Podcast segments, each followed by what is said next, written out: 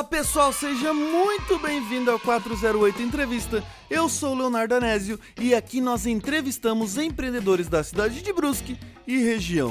E hoje falaremos com Daniel Cândido, ele que atualmente é prefeito de São João Batista, mas começou a sua carreira como empreendedor e levou um pouco desse espírito para a nossa capital catarinense do calçado. Nesse bate-papo descontraído, conversamos um pouco sobre a sua jornada empreendedora, mas também abordamos desafios que é empreender e inovar no setor público. Lembrando que esse canal de entrevistas é uma iniciativa do 408 Lab, que é o nosso centro de inovação aqui da região de Brusque. E para fazer isso acontecer, contamos com o apoio da Unifeb e do nosso querido editor, o Guilherme. Vamos lá que essa entrevista está sensacional.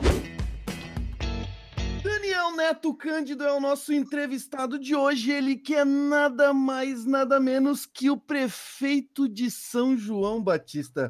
Prefeito, seja muito bem-vindo e pode ficar à vontade nesse bate-papo descontraído, até porque é o senhor que tem a chave da cidade aí. Então pode ficar bem à vontade aí no nosso bate-papo e seja bem-vindo. Obrigado, obrigado, Leonardo. Obrigado a todos que nos assistem, que nos ouvem, né, por esse meio de comunicação. É uma honra poder conversar com vocês e poder contribuir aí com alguma informação e, e também levar aí uma mensagem de otimismo a cada um de vocês. Eu não sei, eu não sei agora se eu chamo Daniel, prefeito, apelido, o que que eu chamo? Eu não, não, não é Daniel, é Daniel, é Daniel, vou chamar de Daniel. Porque Daniel. o prefeito é por um momento, né? Gente, eu estou prefeito, né? Dia 30 tem o prazo de validade, né? Dia 31 de dezembro, a minha validade como prefeito termina. Daniel é para toda a vida. Então nós temos dois cantores é, sertanejos aqui, Leonardo e Daniel. Será que dá dupla? Será que dá dupla? Olha, olha eu, eu como cantor sou muito desafinado, não daria certo. Sensacional. Daniel, vamos lá. Ó, primeira pergunta, como a gente disse nos bastidores ali, eu só preparei pergunta difícil. Só preparei pergunta difícil porque temos um prefeito aqui na nossa entrevista, então eu não ia trazer perguntas triviais, obviamente. Mas para começar, é uma pergunta que eu sempre faço é: quem é Daniel Neto Cândido? Quem é Daniel? Por Daniel. Pô, Daniel é uma pessoa normal que procura trabalhar muito para conquistar aquilo que almeja, né? para cumprir aquilo que sempre desejou. Né? Eu, eu, sou formado em Direito, tenho formação em Direito, e a minha mãe sempre teve... Meu pai é médico, né? meu pai é médico e, e foi prefeito da cidade, e lá, na minha, lá, lá em casa, meus irmãos, o sonho do meu pai, da minha mãe, era que algum filho fosse médico, né? isso lá atrás, né? E aí depois o meu pai, como médico, entrou na política, e aí a minha mãe não queria mais que os filhos fossem médicos, para não ir para a política, né? E aí eu obedeci ela, não fui, não segui a carreira médica, fiz, fiz, fiz é, curso de Direito, fiz a faculdade de Direito, e fiz a escola da magistratura, porque daí depois então minha mãe queria que queria me induzir, né, a ser juiz de direito. Então fiz todas as especializações, fiz dois anos do curso da, da escola da magistratura, mas não adianta. É, desobedeci minha mãe e fui fazer aquilo que o sangue é, é, me dizia, né, o que eu sentia no sangue, que era a política. Meu pai foi prefeito em 93 a 96, Leonardo. Uhum. E eu lembro, eu era muito jovem, tinha 12, 13 anos, quando meu pai foi tomar posse na, na, na, do cargo de prefeito dele, e eu olhava para ele assim, eu olhava um super-herói, sabe? Assim, pô, um dia eu quero ser igual a ele, né? E aquele sonho, aquele desejo de, de, criança ficou embutido em mim. E logo na minha adolescência, ali na, na minha fase de criança, adolescência, adulto, eu as minhas atividades elas sempre levavam para a política. Por exemplo, enquanto meus amigos, enquanto meus amigos iam jogar futebol, iam videogame, é, é, enfim, andar de bicicleta, eu preferia andar com meu pai, visitando as casas, tomando café nas casas dos amigos do meu pai, ouvindo as conversas, participando. Então, eu sempre fui muito ligado ao meu pai, justamente por conta da política. E aí, montei um negócio, né? Eu tenho, eu tenho uma empresa, uma, uma, um comércio de calçado, uma loja de calçado, e aí a gente vai é, construindo a vida, ampliando o negócio, mas a política sempre ficou na, no meu sangue, né? E aí então eu tive em 2012 uma oportunidade e agarrei essa oportunidade e hoje estou terminando então, dia 31 de dezembro, oito anos de mandato como prefeito de São João Batista. Nossa, interessante, mas e, e uma e a pergunta que fica assim, o, o, pô, o pai é médico, foi prefeito e você escolheu direito justamente por estar próximo, querer estar próximo da política, faz sentido isso, sim? Não, é que na verdade, na verdade, o jovem, né, quando ele sai do, do, do ensino médio, né, ele é cheio de dúvidas. E eu também era um jovem cheio de dúvidas que eu não sabia qual carreira seguir. Né? Queria, a gente quer ser tudo, né? A gente, a gente acha é, o, o, lado positivo em todas as carreiras, né? Então, minha primeira, meu primeiro vestibular foi para engenharia civil. Fiz o vestibular para engenharia civil, passei no vestibular de engenharia civil, fui morar em Florianópolis. Meu pai alugou um apartamento lá em Florianópolis para eu estudar engenharia civil. Eu fiz a, o semestre, né? Na época, o semestre tinha duas provas. Na época se chamava VP1 e VP2, verificação parcial 1 e verificação parcial 2, né? Eu fiz a primeira verificação, eu, eu, eu, eu fiz três meses apenas nessa faculdade, mas era muito cálculo, álgebra, álgebra linear, cálculo 1, uh, geometria descritiva, e aí não, nada a ver com aquilo que eu queria, nunca fui muito bom em matemática, nunca, nunca tive essa, essa, essa, essa vontade de, de, de aprofundar meu conhecimento em matemática, em, em, em, nessa questão aritmética, enfim. E aí cheguei em casa numa sexta-feira à noite, depois da faculdade, e o meu pai já com faculdade paga, apartamento pago, né? Fui morar lá e disse, olha pai, não vou mais estudar, não vou mais para a faculdade, porque não é o que eu quero. Olha que, que filho rebelde, né? Com 17 uhum. anos, 18 anos, já dizendo, não quero isso na minha vida. E ali, para mim, foi importante eu ter tido aquela, aquela atitude, porque, Leonardo, realmente não era isso que eu queria. Né? Eu estava fazendo aquilo, talvez por influência de alguém, ou porque no momento era uma faculdade que todos falavam, né? Só que meu pai falou o seguinte para mim: tudo bem, não quer estudar engenharia civil, tudo bem, mas em casa sem estudar tu não vai ficar. Então procura alguma coisa para te fazer. Na segunda-feira fui até Tijucas, né? que é aqui próximo de São João Batista. E fui lá, então, em Tijuca, na metade do semestre, perguntar para o diretor lá da faculdade se teria alguma possibilidade de eu fazer complementaridade lá em outro curso.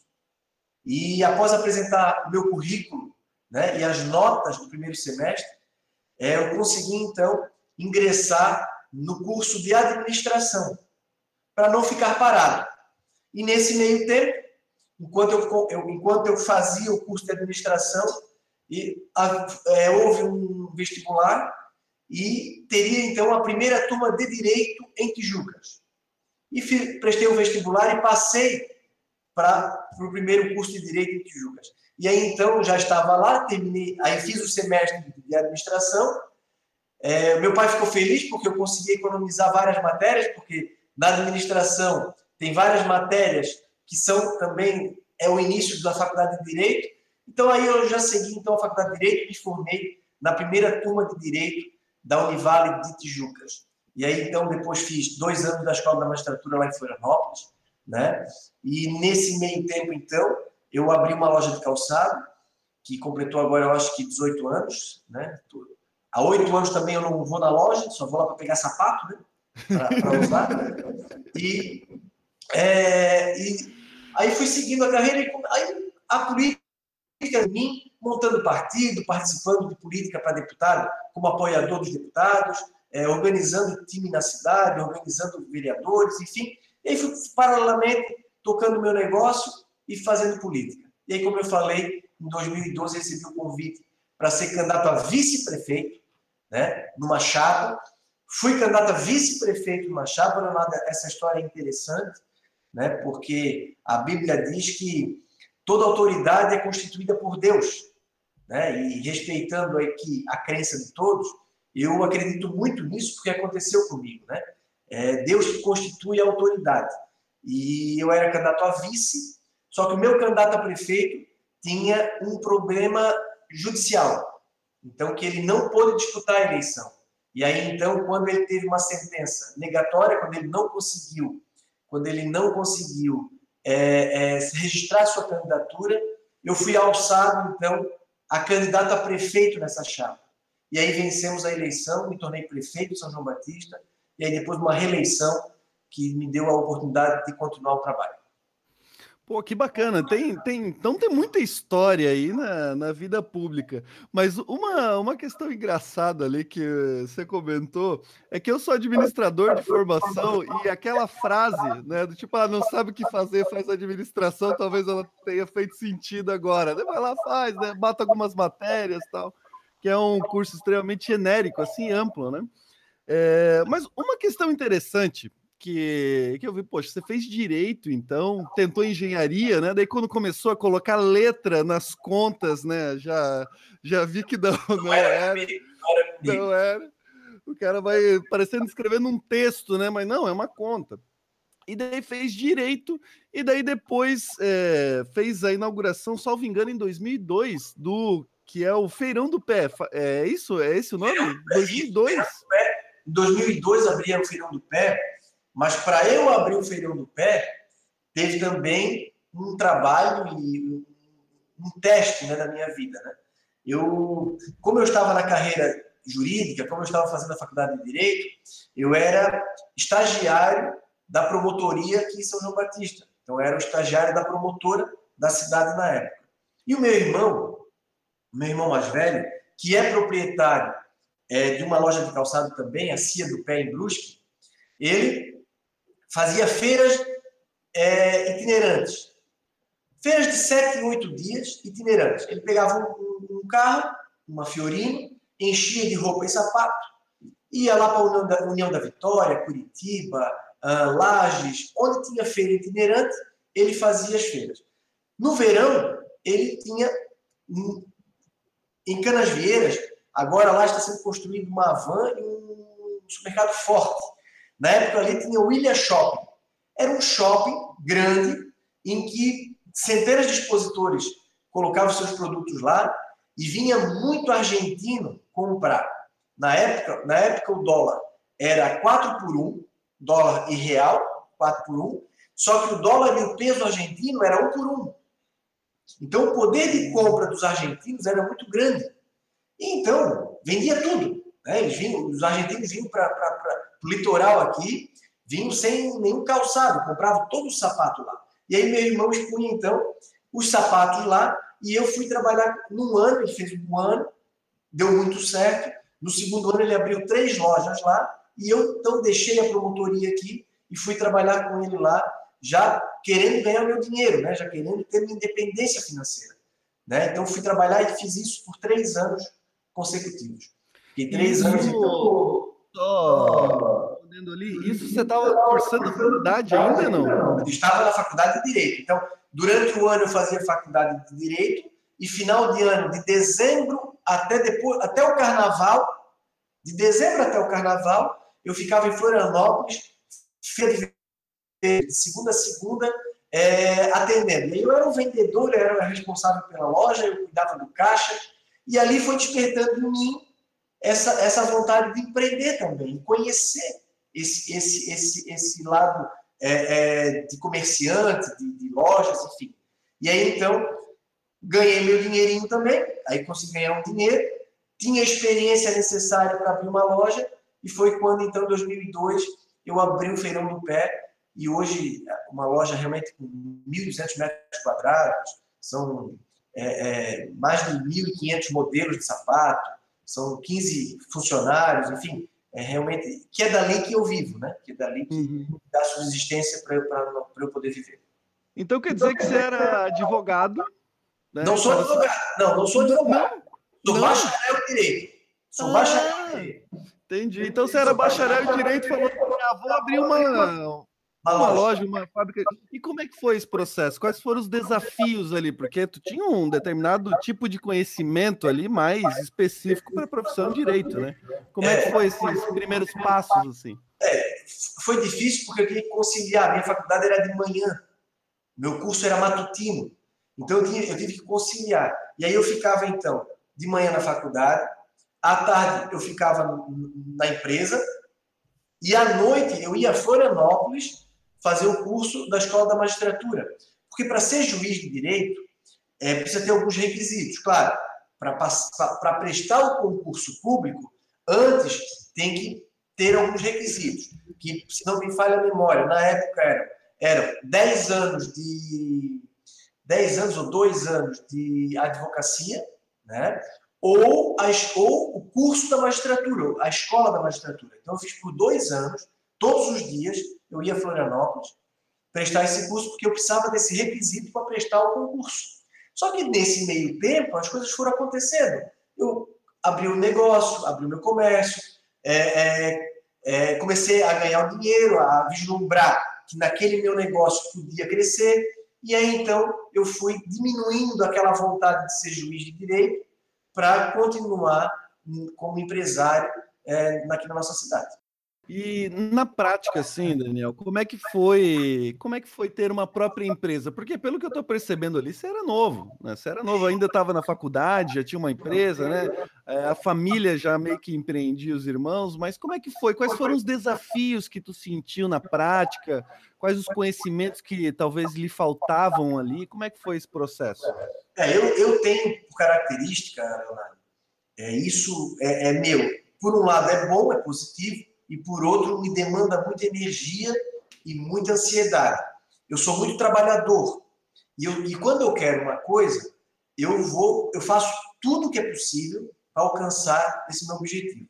E aí então, como eu, tá, como eu tá, estava tendo experiência lá nos finais de ano com o comércio de calçado, conhecendo aonde compra o calçado, aonde tem um fornecedor, qual é a, quais são as marcas que vendem bem, como é, como é que a gente faz para vender o sapato, é, é, cliente, como faz para cuidar é, do financeiro. Eu tive essa experiência lá, e aí então eu tive a vontade de abrir meu próprio negócio.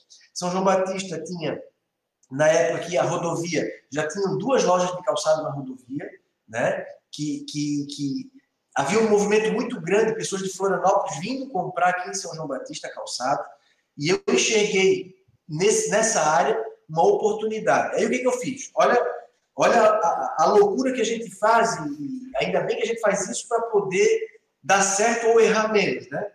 Eu fiquei por praticamente 10 dias consecutivos dentro de um carro, dentro de um carro. Meu irmão já tinha loja de calçado em Brusque, né? E aí eu, o Rafael, meu irmão, Rafael, é, cara, quantos pares de sapato tu vende por dia? Ah, eu vendo X. Isso dá quantas sacolas? É, quantas sacolas saem de dentro da tua loja por dia? Ah, uma média de um e meio, dois pares por sacola. Beleza. Por que, que eu fiz essa pergunta? Porque eu queria saber quantos pares de sapato o concorrente venderia. Vende? Vendia. Então, eu, mais ou menos, eu calculava o número de sacola, que era o que eu podia ver. Então, eu ficava, eu fiquei 10 dias estacionado no carro próximo às lojas as outras lojas e ficava contando quantas sacolas saíam daquele comércio. E aí eu fazia uma média só. Aí eu ligava para meu irmão, ó, hoje saiu tantas sacolas aqui da loja do fulano. Aí ele disse, não, é bom, é, é uma, é uma venda boa. E aí ali eu fui vendo que valeria a pena, então, eu botar o meu negócio. E, graças, e graças a Deus deu certo. Mas pensa de ficar 10 dias dentro de um carro contando sacola do concorrente. Isso, isso, é coisa que só jovem faz, né, Daniel? Jovem, jovem tem tempo. Depois a gente olha no passado e fala: Meu Deus do céu, como eu fiz isso, né? Mas com certeza tem um aprendizado embutido ali. É... Então, pô, tu estava estudando direito, né? Começou a fazer o essa empreitada, né? Que eu não sabia o termo das, das sacolas tal, montou o feirão do pé, e daí começou. Eu, eu quero saber como é que tu fez essa mudança, assim, né? Que estava indo para magistratura, né? Para um, um determinado tipo, né? Depois fala, não, pô, você é empresário, então de novo, como é, como é que é o nome da sua mãe? É a... A Leda, a né? A, dona Leda de novo falou: Poxa, não, pô, engenheiro, agora advogado, não, agora empresário. O que que, o, que que o Daniel quer? Como é que foi esse processo aí de mudar? Ele foi fácil? Foi difícil? É, agora, passando tanto tempo, né, a gente é, pra, não, não, não parece ter sido muito difícil, né? Mas eu lembro que na época, a minha mãe, mãe de quatro filhos, três filhos homens e uma, uma mulher, ela tem uma preocupação muito grande, né? Três filhos jovens, é, no mundo estava mudando muito a sua forma de, de, as pessoas de viverem, né? É, com é, os entorpecentes chegando com mais facilidade até próximo ao, aos jovens, né? Então ela tem uma preocupação muito grande. Então a minha mãe ela, ela sempre foi muito dedicada. A minha mãe sempre foi uma do, dolar, né? É, é, e, e, muito dedicada. Meu pai médico trabalhava muito também, fazia plantão nos hospitais, então não dormia em casa por várias noites e ficava a cargo da minha mãe, então sempre essa responsabilidade. Não me entenda como eu estou querendo me autoelogiar, mas eu sempre fui um filho muito responsável. Eu sempre fui um filho muito dedicado, respeitoso, né? E eu sempre é, procurei é, deixar minha mãe muito segura, meu pai muito seguro, seguros, né? E quando quando eu fui quando eu fui é, trabalhar, sair, da, sair da, da, da, promotoria e trabalhar com o meu negócio, a minha mãe realmente ela me questionou na época. Filho, tem certeza, filho? Porque lá, a feira lá, é só o verão. Terminou o verão, tu volta para cá, tu não tem mais a vaga ali na promotoria. Disse, mãe, eu vou tentar, eu vou experimentar para conhecer. Não custa nada, né? E foi o que aconteceu. E no primeiro ano deu muito certo. E aí meu irmão também já ficou dependente de mim o outro ano, já precisou de mim no outro ano. Né? E aí, então, eu, eu, eu conciliava, eu estudava, e no final do ano ganhava meu dinheiro, e esse dinheiro que eu ganhei nos três anos e o conhecimento, então, me possibilitaram de abrir o meu negócio. Né? Então, eu só pude abrir o meu negócio porque eu construí conhecimento e tinha um recurso para poder iniciar esse negócio. Né? Então, poxa, eu olhando para trás agora, valeu muito a pena. Né? E aí a minha mãe, eu sempre brinco com ela. Mãe, é porque a minha mãe ela sofreu muito, o Leonardo, porque meu pai foi um prefeito que mudou muito a vida dele. Ele, ele, ele levou para a vida pessoal dele, para a vida familiar dele, os problemas da prefeitura. Então a minha mãe sofreu muito. A casa da minha mãe não podia deixar a porta fechada. A, porta da casa da minha mãe tinha que estar aberta todos os dias e o café tinha que estar e o almoço se, for, se aparecesse 20 pessoas lá na minha casa, a minha mãe tinha que dar almoço para 20 pessoas, tinha que dar café para 20 pessoas. Meu pai não permitia que ela deixasse o portão fechado, por exemplo. Era uma outra cultura, cidade pequena na época, né, 10 mil habitantes. E o meu pai, então, ele, ele, ele, a minha mãe sofreu muito com isso. E família de políticos sofre, né? Então, minha mãe, ela, ela não queria a vida que ela teve com meu pai para um filho. Né? E eu sempre procurei deixar para minha mãe a tranquilidade de que eu aprendi com os erros do meu pai, que eu não cometeria os mesmos erros. Por exemplo, é, a cidade hoje aqui conta com 40 mil habitantes.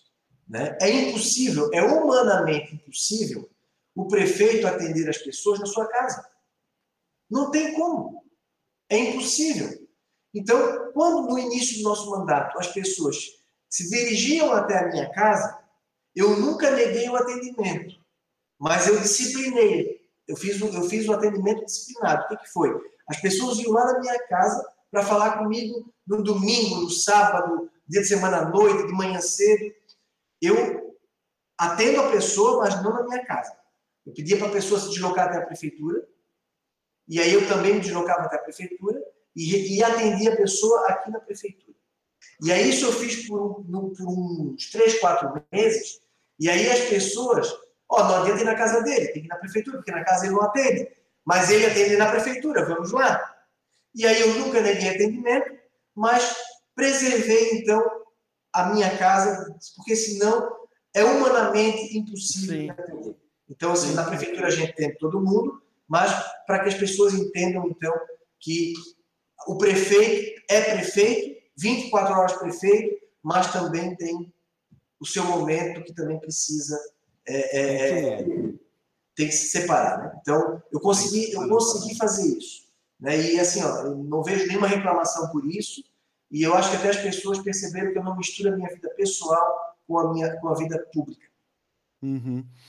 Isso, isso é interessante a gente começar a comentar agora, porque a gente estava falando antes de 2002, né? Quando tu foi lá, começou a contar as sacolas ali, o cara estudando direito, vendendo calçado, é, montou o feirão do pé, e daí 10 anos depois, salvo engano, em 2012, tu entra na vida pública. Como você comentou ali meio que por vice, né? Mas daí um é, uma alteração do destino ali faz com que tu é, concorra efetivamente com o prefeito e ganhe. E daí, é, nesse processo, fala assim: poxa, o cara era empresário, agora vai para a vida pública. Né? A minha pergunta é: o que se passa na cabeça de um homem desse, desse momento de transição? Né? Porque, pô, eu penso assim, né? O cara foi lá, montou a empresa dele e tal, agora que está tracionando, já passou 10 anos, tem uma certa estrutura tal, e daí agora vai se aventurar na vida, na vida pública. O porquê disso? Será que era aquela motivação de infância, ou queria uma outra coisa? Queria. O que, que o Daniel queria? Não, sempre. Isso, isso só, só o Leonardo falando e ouvindo o Leonardo, eu fico arrepiado aqui. Porque era um sonho meu de infância. Quando eu vi o meu pai tomando posse, para mim aquilo ali foi algo assim que ficou marcado na minha vida. E eu nunca esqueço. São dois momentos que eu nunca esqueço e parece que eu vivencio hoje, que eu, que eu tive com meu pai na política. O primeiro foi esse, no dia da posse dele, em que eu olhei para ele disse, um dia eu vou ser igual a ti. Né? Aquela coisa de querer ser o pai, né? o pai é o herói. Né? E o outro foi não muito legal para mim na época, mas hoje se torna engraçado. Meu pai criou na época um passeio ciclístico na cidade. E aí fez, para quem participasse do, do passeio ciclístico, é, tinha brinde, né? sorteava bicicletas. E aí todo mundo, quem participava, pegava um número e participava do sorteio. E o... aconteceu que no sorteio, quem ganhou uma bicicleta? Daniel ganhou a bicicleta. Quando foram sortear, quando foram sortear, e eu, eu peguei meu número, opa, eu mostrei, eu, eu estava ali ao lado do meu pai, da minha mãe, né, que eu ganhei, só fui eu que ganhei. Meu pai olhou o número, conferiu com o número, ele foi no meu ouvido e disse assim, ó, filho, não foi tu que ganhou, não. É, deixa nós sortear de novo. Perdi a bicicleta. A bicicleta foi para sorteio de novo. Pô, perdeu a bicicleta. Que eu nunca esqueço. Mas é, eu, eu sempre tive esse desejo. Sempre, sempre, sempre. Se pegar, é, na época que meu pai foi candidato a prefeito, é, na época podia é, dar brindes né, na eleição. Então, o que, que eram os brindes aqui na época? Caixa de fósforo. Né? As pessoas fumavam muito, né? Uhum. Na época, né? Então, a colonização italiana, né, predominantemente, é, né, vem da cultura é. europeia e fumava bastante. E aí comprava aqueles maços de, de caixas de fósforo e aí imprimia, que na época não era nem impressora, né? Eu acho que era mimeógrafo, sei lá o que, que era na época. É, mas era, era uma cópia muito, muito é, arcaica, né? muito feia, né? E aí nós recortávamos e nós colávamos, nós tirávamos aquele, a etiqueta da. Era, era o fósforo Fiat Lux. Nós tirávamos o, o, o, papelzinho do Fiat Lux e nós colávamos, então, a foto do candidato com o número, né? Na época, com o nome, número, né?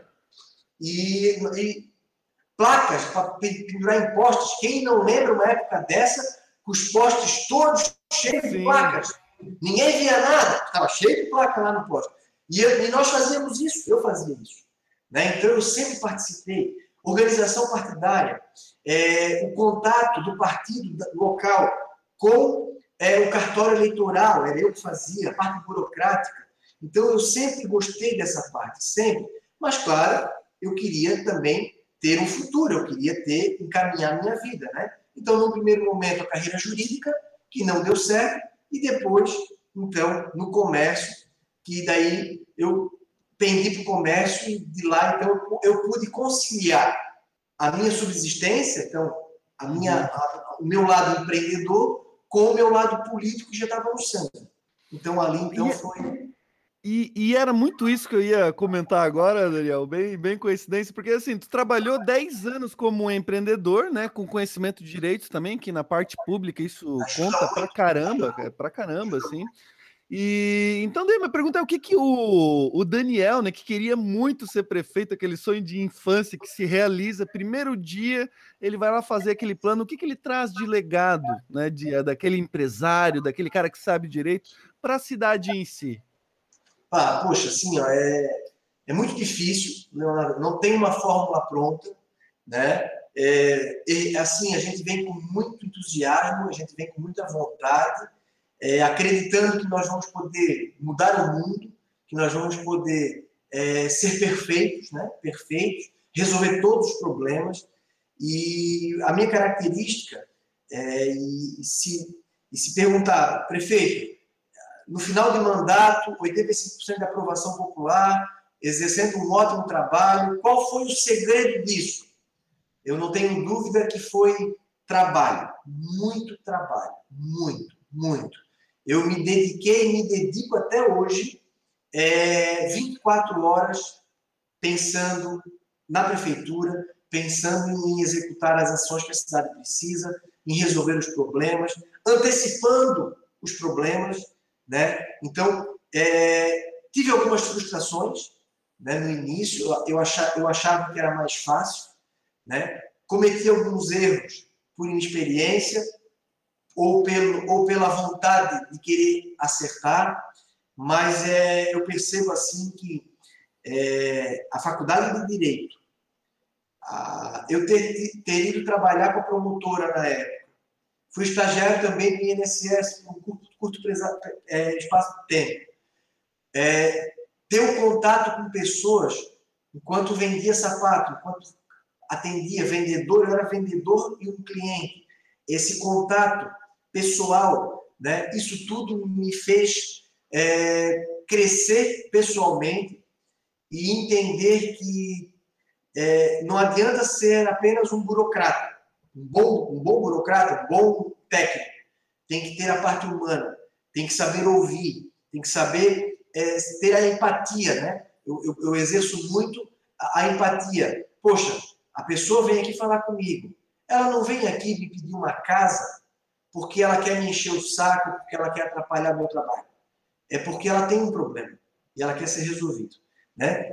Às vezes, e a gente percebe isso, às vezes as pessoas é, enchem os postos de saúde, os hospitais, e elas não estão precisando do atendimento médico do profissional, elas precisam do psicólogo, elas precisam de alguém que, que, que escute o problema dela.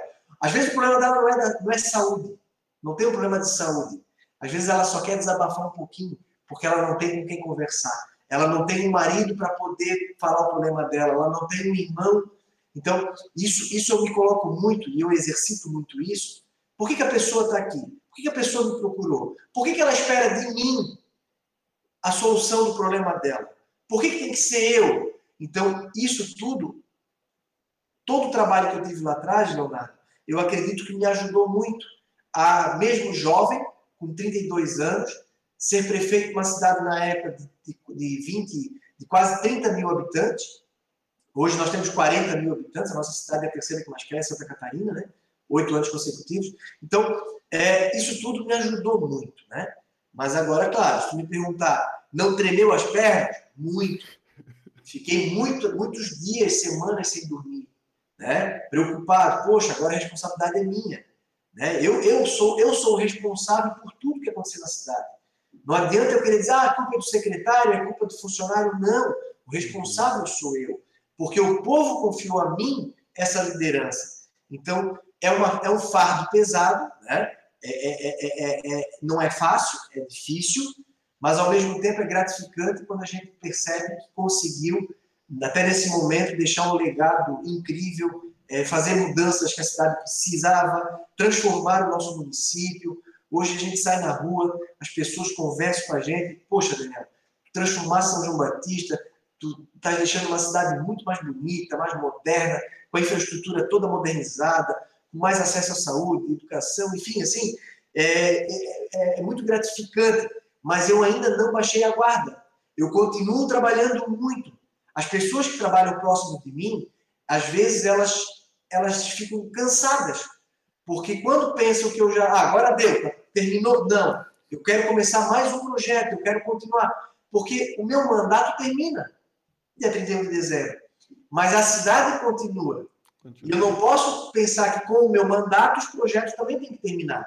Né? Os projetos também continuam. Então, é meu dever até dia 31 de dezembro dar encaminhamento nisso tudo. Então, não é fácil, Leonardo, não é fácil, mas eu amo o que eu faço. Tá?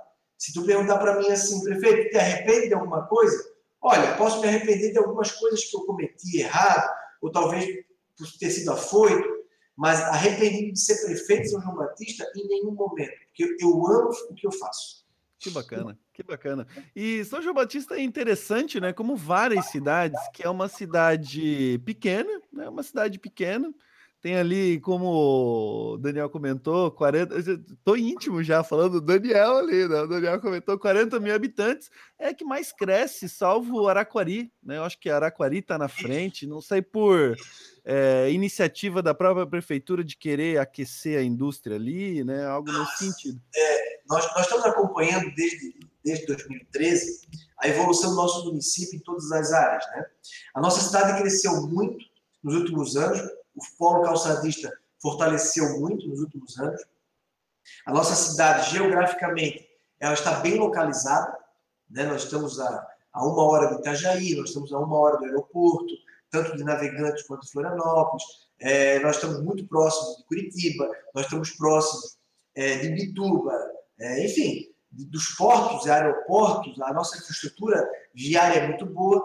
Nós estamos longe da 470, então nós não temos o problema do trânsito, né? enfim. É, a nossa cidade cresceu muito, como eu falei, por conta da, da, do polo calçadista, e nós ficamos atrás apenas de Araquari por uma questão óbvia. Porque quando a BMW se instalou em Araquari, junto com a BMW, ou atrás da BMW, vieram muitas outras empresas prestarem serviço para a BMW. E aí, então, lá teve um crescimento é, maior. Mas ainda assim nós empatamos em segundo lugar, em terceiro lugar ficamos em segundo. Inter, intercalando segundo e terceiro com Itapema, que aí é uma cidade litorânea, uma cidade que tem crescido muito e que é a, a, o destino aí dessas pessoas que se aposentam, que terminam a sua carreira ou querem investir é, e vão para a praia de Itapema. Então, é, por isso a nossa cidade cresceu muito. Nós passamos quando eu assumi o mandato, a cidade, se não me falha a memória, tinha 28 mil habitantes. 30 mil habitantes. Hoje estamos com 40, então em oito anos cresceu muito. Isso Demais, demanda né? muito trabalho, muita infraestrutura, muita saúde, muita educação, enfim. É um desafio muito grande. E uma outra coisa que eu acho que é interessante em São João Batista é que ela, a cidade em si, ela tem um cluster calçadista, né? Então imagina aí para quem está nos ouvindo, é assim, tu pegar uma empresa que ela só faz um produto. Né? Então, como é, que, como é que foi gerenciar essa empresa aí, de uma alegoria, né? essa cidade que só tem, não só, né? não menosprezando, obviamente, mas a grande potência do João é o calçado. Como é que foi gerenciar essa cidade? Né? Teve momentos de diversificação ou, ou ainda escolheu especializar? Como é que foi a estratégia aí no primeiro dia do Daniel? É, e aí, é, é, essa questão da diversificação é, uma, é, um tema muito batido aqui na cidade, muito falado. Né? Ah, o polo calçadista não quer a diversificação, né? e a gente entende que quando a gente traz empresas diferentes de outros ramos para a cidade, nós estamos trazendo é, talvez melhor remuneração para o funcionário, qualificação do funcionário, e aí essa empresa vem para cá vai selecionar os melhores funcionários da indústria calçadista, vai fazer, que é normal, é, é, é, a, é a questão da oferta e procura, né? haverá esse problema, então o polo calçadista é, tem um pé atrás com a diversificação, mas a cidade exige, pede a diversificação. Né? Nós temos aí o polo calçadista muito forte, nós temos empresas em São João Batista fabricando 15 mil pares de sapatos por dia, nós produzimos aqui uma média de 180 mil pares de sapatos por dia, são mais de 2 milhões de pares de sapatos por mês, né? além da fábrica de calçado, nós temos um, um polo forte também, que são os componentes para os calçados. Antigamente, aqui montava-se o calçado aqui, mas compravam-se a matéria-prima lá em Novo Hamburgo. Hoje nós temos aqui fábrica de cola, nós temos aqui fábrica de, de metal, nós temos aqui a, a, sola, a palmilha, nós temos aqui a diversificação também dos componentes para o calçado, então isso também diversificou a economia da cidade. E também o comércio aqui é muito forte. Temos uma agricultura que é tímida, aqui nós temos o fumo, nós temos o, o aipim, a grande parte do aipim congelado que vocês que a gente compra no supermercado sai de São João Batista. Né? Então, além da farinha, a farinha da, de mandioca, nós também temos o aipim congelado, a mandioca congelada, né? E o município, então, nós fizemos um trabalho na cidade de desburocratização. Nós não, nós não tínhamos é, atratividade para novas empresas para São João Batista. Não existia uma lei de incentivo, não existia um conselho de desenvolvimento econômico, não existia é, nenhum trabalho de busca de novas empresas. Né? Talvez pelo ex-prefeito, que ficou oito anos, sendo empresário do ramo calçadista, talvez ele não teve essa, essa vontade de querer diversificar. É, nós começamos, então, do início.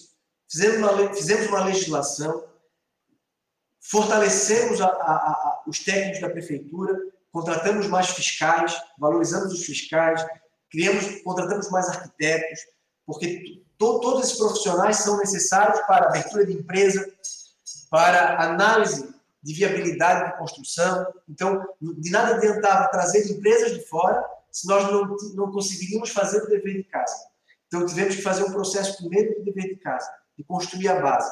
Hoje nós temos, então, uma legislação atrativa, nós temos um Conselho de Desenvolvimento Econômico, que esse conselho ele aprova a vinda de empresas para cá. Nós temos é, leis foram feitas é, que beneficiam, então, a vinda de empresas, como eu, como eu falei, agora eu fui repetitivo. É, a legislação do meio ambiente, que o município era dependente da antiga Fátima, que é o atual IMA, né?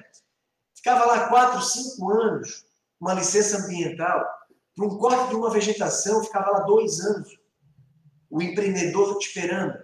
Nós municipalizamos o meio ambiente, então hoje o município licencia a parte ambiental. Isso é nós, o que levaria quatro anos, hoje nós fizemos em 20 dias, em 15 dias na cidade. Então isso tudo facilitou a vida de novas empresas. Com isso, está se instalando em São João Batista, estamos terminando a terraplanagem de um imóvel de 300 mil metros quadrados, é, serão ali 25 mil metros quadrados de construção de galpões, que será a instalação de uma fábrica de munição. É, a Embramun é a segunda fábrica de munição do país. Hoje nós temos um monopólio, desculpa, hoje nós temos um monopólio de munições. Né? A Embramun é a segunda empresa de munição e está, está se instalando em São João Batista. Vai gerar, de início, 200 empregos diretos, ela vai ter um faturamento aí no terceiro ano de previsão de 300 milhões de reais no ano. Então será a maior empresa de São João Batista. E atrás dela, empresas de metal mecânico, de caixas, de embalagens, de, de acessórios, já estão procurando o município para se instalar também na cidade, porque essa empresa de munição ela vai precisar também de alguns componentes. Então, esse, esse, esse para mim, além das obras físicas que nós fizemos, das melhorias aí nas áreas da, da educação, saúde, enfim, essa, esse também será um grande legado que nós vamos deixar no nosso mandato, que foi a encorajar, a, a, o encorajamento, né, de encorajar que outras empresas viessem para São João Batista, que foi fortalecer as legislações, que foi mostrar para São João Batista que nós podemos sim cuidar do polo calçadista, fortalecer o polo calçadista, e nós fizemos isso, o município aporta recursos para as rodadas de negócio, para as feiras, missões, missão, né, missões, levar as empresas para a China, Europa, Estados Unidos, para buscar a, a, a moda, para buscar a, a, ideia, né? E também nós podemos ser atrativos e trazer novas empresas. Então, esse é um grande legado que nós deixamos também no nosso mandato sobre diversificação ali do cluster, é muito legal que trazer essas empresas, né, um pouco diferentes, ela fortalece o que seria a base dessas indústrias em comum, né, que todas vão utilizar ali é, ferramentaria, metal me mecânico, né, então ela acaba trazendo maior inteligência, não que a cidade não tenha inteligência, mas acaba aumentando a competição interna, né, também, mas é, teoricamente, né, que a academia diz é um termo que chama competition, que é a mistura de competir com cooperar. Então, toda cidade clusterizada né, e diversificada em alguns clusters afluentes, ela vai ter isso, né? Então, muito bacana esse exemplo que que está acontecendo em São João Batista. Então, a gente pode esperar aí, será que nos próximos anos aí um aumento populacional de novo, né, de, de São João? Acho que com certeza. É, estamos em 2012 ali, andando um pouquinho mais, e tem um projeto né, que a gente conversou em outras reuniões. Eu fiquei sabendo, eu falei, cara, que coisa sensacional. Eu que sou. É, trabalho com empreendedorismo, trabalho com inovação já faz algum tempo, né? Dou consultoria para startups e tal, e gosto muito de levar inovação para o ensino da base, né? Ensino médio, ensino fundamental. Em 2019, nós temos aí nosso, nosso prefeito Daniel sendo eleito na etapa estadual como prefeito empreendedor. É isso mesmo, Daniel? Conta mais um pouquinho desse projeto aí, como é que foi, o que, que ocorreu? É isso mesmo, Leonardo. Eu, isso para mim foi uma honra receber esse prêmio, né? Prefeito empreendedor é um, é um prêmio que é, que é concedido pelo Sebrae, né? O Sebrae é, com o apoio de todas as outras instituições do Sistema S, eles escolhem é, nos municípios os projetos inovadores, os projetos que dão resultado de fato é, em todas as áreas. Né? E nós, nós então, é, vencemos no prêmio Prefeito Empreendedor na área da educação empreendedora. Né? Nós, o GEP, nós implantamos em São João Batista o GEP, Jovens Empreendedores Primeiros Passos, é, tivemos uma resistência muito grande. Os professores, a gente sabe que, os professores já têm um currículo escolar, escolar muito, uma grade escolar muito intensa, né? que na normalidade já é difícil de aplicar tudo no ano letivo. E trazer o GEP para as escolas foi, no primeiro momento, uma resistência muito grande dos professores. Eles não queriam porque era mais uma atividade para eles, era mais um trabalho que eles teriam que ter é, com os alunos. Eu, pessoalmente, lembra que eu falei no início da nossa conversa, que quando eu quero uma coisa, eu luto e trabalho para dar certo? E eu, pessoalmente, então, eu fui conversar com os professores e mostrei a eles a importância desse projeto para os professores, para os alunos e para o futuro de São João Batista é, os professores entenderam a mensagem e foram de extrema importância para que o resultado fosse positivo. Eles encamparam a ideia e, junto com os alunos, então, eles levaram o JEP, esse projeto, adiante. É um projeto incrível que desperta nos alunos, desde aquele aluno lá do início da, da atividade escolar até os mais velhos, despertam neles a veia empreendedora, a vontade de empreender. E muitas descobertas aconteceram nesse, nesse projeto. Jovens, crianças, que já têm no sangue o empreendedorismo. Faltava alguém lá e mostrar para eles: ó, oh, tu tens isso. E os professores fizeram isso, o Leonardo. E o resultado foi incrível. Foi feita uma feira em que os produtos que foram criados, as inovações, os projetos, os alunos fizeram esse projeto, criaram, fizeram todo o trabalho, e aí tem uma feira, um, um evento no sábado, em que convidados vêm conhecer os pais, movimentou a cidade toda, e o resultado final foi incrível. Os professores, eles, ao final do projeto, antes mesmo do resultado do prêmio feito empreendedor, porque isso foi uma consequência, não dependia da gente. Mas o prêmio que nós ganhamos foi os professores dizer assim, ó, poxa, Que bom que esse projeto teve em São João Batista. Que bom que aconteceu, que nós participamos disso. Porque eles descobriram nos alunos deles potenciais muito grandes para o futuro da nossa cidade. E aí, então, como eu falei, o prêmio foi uma consequência disso. E aí disputamos com Santa Catarina todo e tivemos a felicidade de ser escolhido prefeito empreendedor de Santa Catarina, é, principalmente numa área tão importante como essa, que é da educação. E junto a isso, caminhando junto a isso, o GEP, nós criamos também aqui um projeto Jovem Talentos na cidade, uma parceria com o Senai, é, porque nós vimos muitos alunos no contraturno sem atividade. Eles, alguns deles, no contraturno, dentro de um ateliê de calçado, fazendo calçado, costurando, colando, né? É, e outros, então, é, na, nas ruas aí, à mercê das coisas ruins, né? Então, nós queríamos dar uma oportunidade para esses jovens deles terem um contraturno e qualificar a, a, a, a profissão dele no futuro, deixar para ele, pelo menos, noções, básicas de inovação, empreendedorismo, de tecnologia, é, enfim. É, e conseguimos, então, a prefeitura aportava um recurso, o Senai trazia expertise, né, o seu profissional, e nós pegávamos, então, os alunos e no contraturno eles iam ter ah, essas aulas dessas, dessas atividades. Incrível, incrível. Incrível, jovens de 16 anos, de 15 anos, montando empresa, criando produtos, expondo esses produtos em Florianópolis, em Blumenau, em Joinville, nos shoppings, comercializando esses produtos e eles tendo, ao final, então, do projeto, lucro daquele produto que eles criaram. Vários jovens, vários, depois do Jovem Talento, começaram a sua atividade profissional paralelamente ao, ao estudo, né?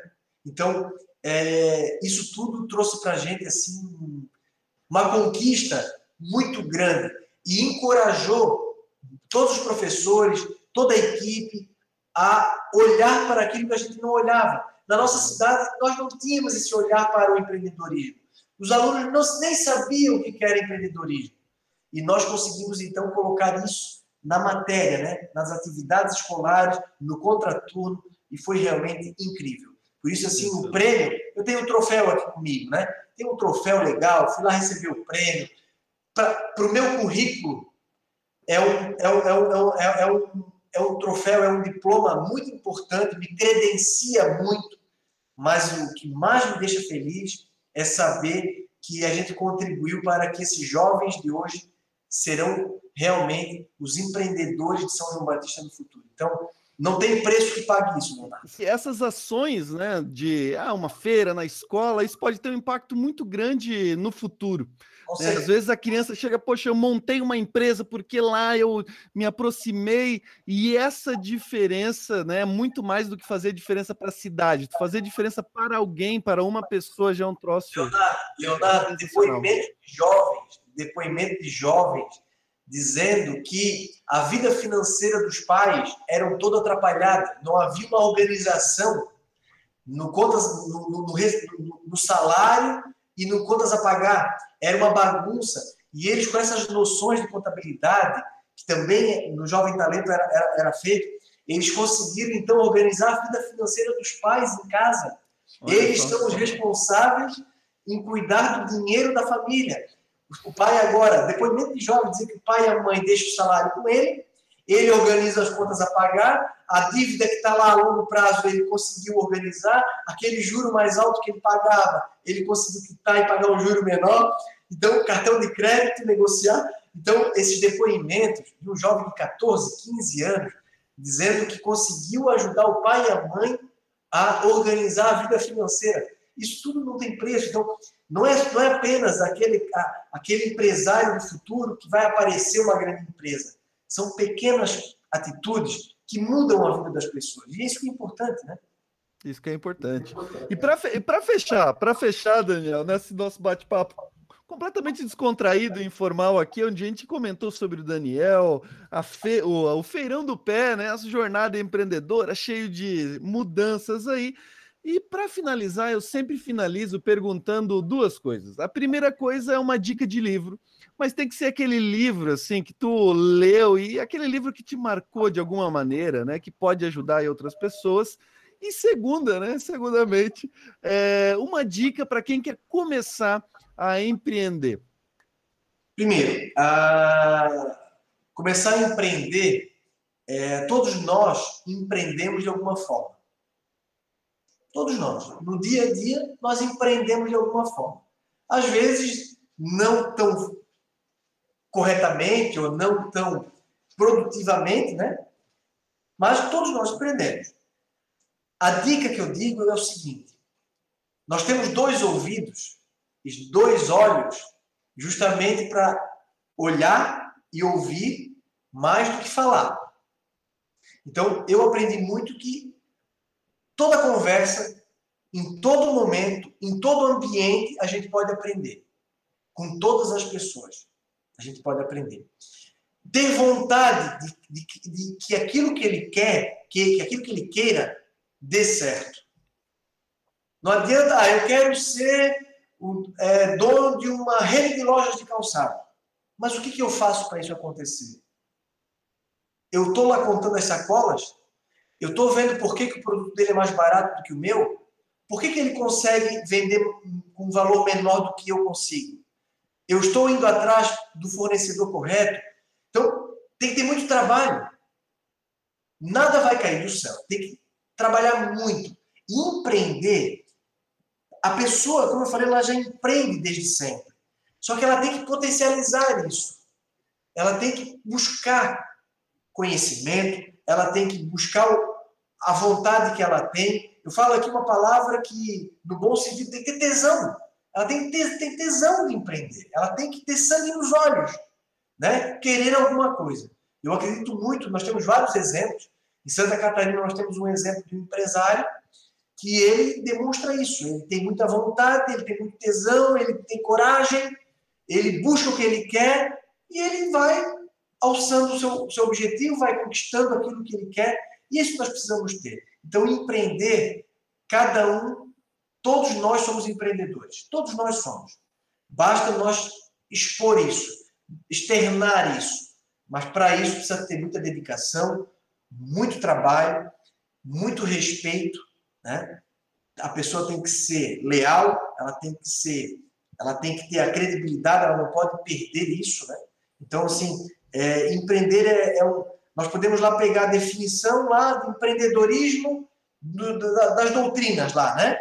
Que é um, tem um significado lá técnico, né? Mas empreender é o dia a dia. É ter essa vontade, é, empreender é, é, é, é lutar, é trabalhar, não desistir no primeiro obstáculo, é buscar, é aperfeiçoar. Eu fiz um produto, né? E a gente consegue aperfeiçoar, ele não está acabado ele não, não finalizou ali. A gente fala pelos, pelos telefones, né? Os iPhones, por exemplo. Todos os anos é aperfeiçoado. A gente acha que não pode vir melhor do que esse, né? O ano que vem vem o melhor. Vem. Então, por quê? Porque há essa vontade de querer o melhor, de querer. Então, empreender. Empreender não é tão simples lá do que é, né? É, realmente é, são, são muitos fatores que que vem. Mas, claro, tem que ter muita vontade, tem que ter muito sangue no olho, tem que ter muito tesão de querer que aquilo que a gente queira possa acontecer. Dica de livro, Leonardo. Eu, na minha época, na minha, eh, no momento de faculdade, lá eu lia muito livro, né? Eu lia muito, é, principalmente aqueles livros mais direcionados a, ao, ao, à área jurídica. É, no mandato de prefeito, não tive essa oportunidade de ler muitos livros, mas eu, se eu pudesse é, recomendar aqui, é um livro que eu li, eu li recentemente, e eu gosto muito de história, eu sou apaixonado por história, eu ainda acho, eu ainda acho que eu ainda vou fazer um curso de história, porque eu, eu sou apaixonado por história, e eu li um livro que, que, após esse livro, me fez buscar outros livros para complementar aquele. É, o Farmacêutico de Auschwitz.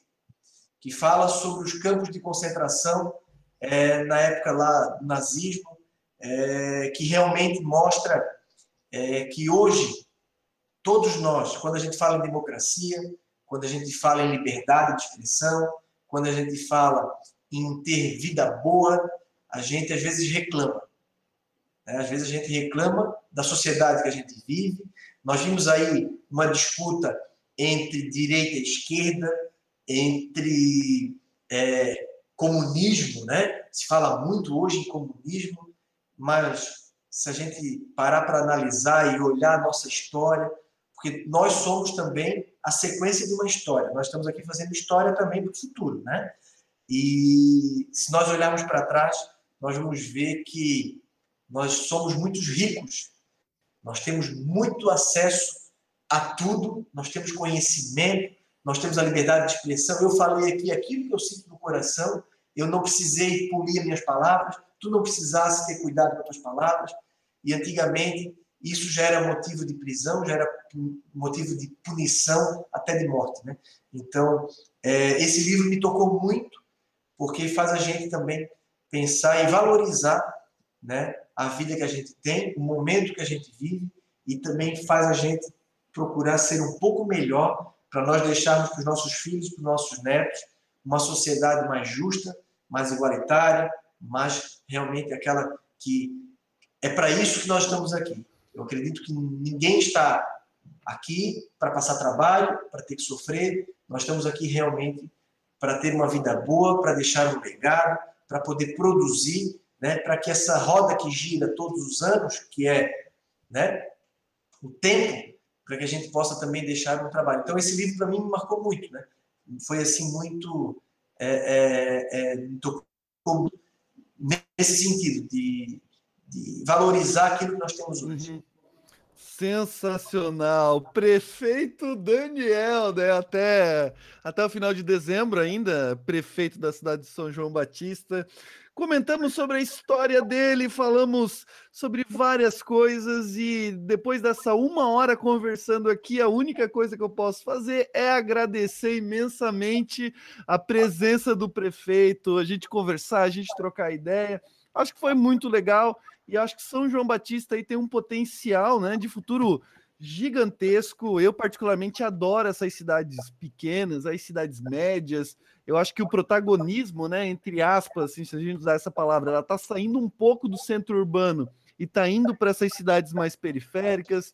E eu acho, né, não que a minha, a minha opinião seja muito importante aqui, mas eu acho que São João Batista está um baita no caminho em diversificar a cidade, em trazer empreendedorismo para a cidade trazendo a base ali já que é muito importante. Daniel, só tenho muito a agradecer essa conversa, obrigadão mesmo e parabéns, né? Parabéns aí pelo trabalho feito, né? E o que, que a gente pode contar depois do ano que vem? Daniel governador, o que, que vai acontecer? Eu, tenho, eu, eu, eu agradeço muito a oportunidade, Leonardo. Eu agradeço muito a oportunidade. Para mim é uma honra poder conversar, falar um pouco da minha vida, falar um pouco dessas nossas conquistas é, tenho certeza que não acabam por aqui. É, eu tenho muita vontade de continuar ajudando a nossa cidade. É, tenho condições, eu sinto que eu tenho condições de, mais do que ajudar a nossa cidade, eu posso ajudar a nossa região, eu posso contribuir para que a nossa região possa crescer com qualidade, com, com eficiência. A nossa cidade se transformou numa cidade acolhedora, a nossa cidade tem uma infraestrutura incrível. Nós é, pavimentamos aí quase 130 ruas, nós trouxemos o asfalto para São João Batista, nós levamos o asfalto para os bairros, nós valorizamos a qualidade de vida das pessoas, nós deixamos a nossa cidade, estamos deixando a cidade mais feliz, o nosso povo está mais confiante, né? Isso tudo cria uma sinergia em que as pessoas, quando vêm para cá, elas não querem mais ir embora, elas querem viver aqui. As pessoas vêm para cá visitar um parente que veio morar aqui há algum tempo e as pessoas em duas semanas já conseguem um emprego na cidade, já se instalam na cidade e quer viver aqui. A nossa cidade ela tem essa característica, é uma cidade que acolhe, acolhe muito bem mesmo. E eu fico feliz de poder ter contribuído nesses oito anos com essa transformação, com essa conquista, enfim. É, mas tem muito ainda a fazer. Né? A cidade não termina dia 31 de dezembro. A cidade continua e eu não consegui fazer tudo, por óbvio. Né? Tem muita coisa ainda a ser feita. E, e é claro, eu desejo, eu tenho um desejo, eu gosto dessa vida que eu tenho, né, dessa missão que eu tenho, eu desejo poder continuar é, ajudando. É, só Deus sabe né, aonde eu estarei a partir de 1 de janeiro de 2020. Espero estar num local onde eu possa continuar contribuindo para o nosso município. Esse é o meu desejo, essa é a minha vontade. É, é, estarei ajudando sempre a nossa cidade. O próximo prefeito, independente de quem seja, é, terá todo o meu apoio, terá toda a minha contribuição, se assim for demandado. Né? Então, é, torço muito para isso, Leonardo. E te agradeço muito também pela oportunidade né, de poder contar com vocês aí, de contar a história para vocês. É, gosto de falar, já percebesse que eu gosto de falar, me empolgo, né? mas é, é muito gratificante poder conversar contigo, com o teu ouvinte, né? E levar algumas experiências. Espero poder ter contribuído com alguma coisa. É, espero poder ter servido de exemplo para algumas coisas. E aquilo que eu não sou exemplo, é, vocês também têm o direito de, de filtrar, né? E de criticar, porque eu acredito muito também que é nessas críticas e nessa construção que a gente se torna uma pessoa melhor. Obrigado, Leonardo. Obrigado, prefeito. Não quero Obrigado. mais ocupar teu tempo aí. Obrigadão. Valeu, um abraço. Obrigado.